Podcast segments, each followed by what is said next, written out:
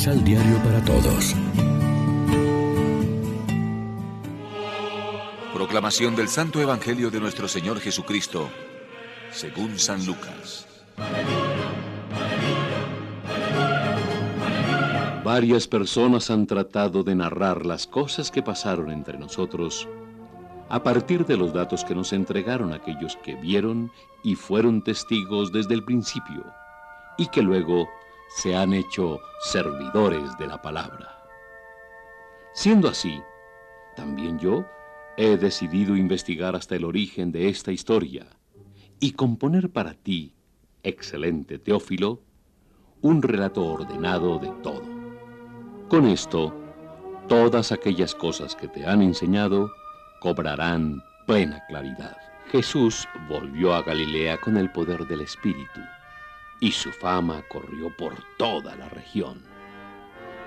Enseñaba en las sinagogas de los judíos y todos lo alababan.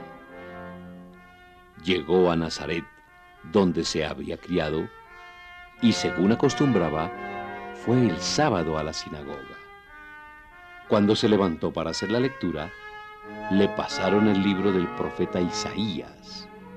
Desenrolló el libro y halló el pasaje en que se lee. El Espíritu del Señor está sobre mí.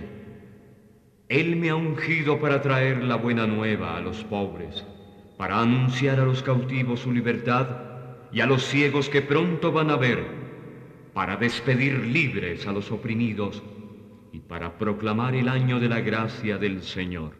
Jesús entonces enrolla el libro, lo devuelve al ayudante y se sienta. Y todos los presentes tenían los ojos fijos en él. Empezó a decirles, Hoy se cumplen estas profecías que acaban de escuchar. Lección Divina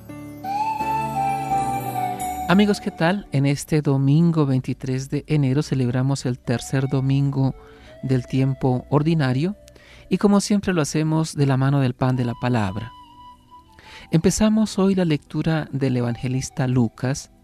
Leemos el prólogo de todo el libro, sus cuatro primeros versículos, y saltándonos tres capítulos que pertenecen a los evangelios de la infancia, pasamos ya al cuarto, donde Lucas empieza el relato del ministerio de Jesús en Galilea. En el prólogo nos describe Lucas el método que siguió para escribir este evangelio a partir de los testigos y la tradición viva. En efecto, escribe de los hechos que se han verificado entre nosotros. Su evangelio no es un mito, es una historia. Aunque sea historia religiosa, con un mensaje concreto, pero se sitúa en la historia y quiere ser creíble por los testimonios y el orden del relato. El ministerio de Jesús en Galilea empieza con una escena que podemos llamar programática. Su primera predicación en la sinagoga de su pueblo Nazaret, en la que empieza a afirmar que hoy se cumple esta escritura que acaban de oír. Lo que anunciaba Isaías se empieza a hacer realidad en ese Jesús de Nazaret que inicia su ministerio mesiánico. Haremos bien en alegrarnos nosotros mismos, porque también para nosotros es Cristo el anunciador de salvación y el liberador de nuestros males. Haremos bien en aprender de Él, ya que queremos ser sus testigos en el mundo. La lección que nos da de preferencia por los pobres y la liberación de sus males a todos los que podamos. El mensaje a favor de los pobres era ya de Yahvé en el Antiguo Testamento, ahora lo es de Cristo. Cuando Él promulgue sus bienaventuranzas, los primeros y preferidos serán precisamente los pobres y oprimidos de la sociedad. Reflexionemos. El programa de Jesús es también el de la comunidad cristiana. ¿Cuáles son los gestos de liberación que suceden en el hoy de nuestro camino? Nuestra comunidad ya está realizando el año de gracia del Señor. Todavía tenemos y alimentamos utopías o pensamos que eso es cosa de soñadores? Oremos juntos.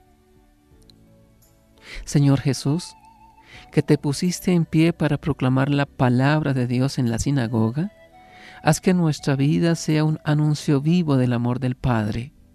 Haz que no nos contentemos con una vida cómoda, superficial o trivial, sino renueva en nosotros cada día el don del Espíritu.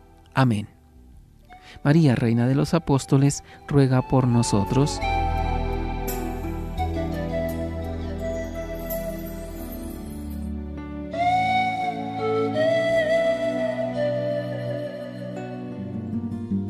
Complementa los ocho pasos de la Alexio Divina adquiriendo el emisal Pan de la Palabra en Librería San Pablo o distribuidores. Más información www.sanpablo.co Pan de la Palabra. Vive la reflexión.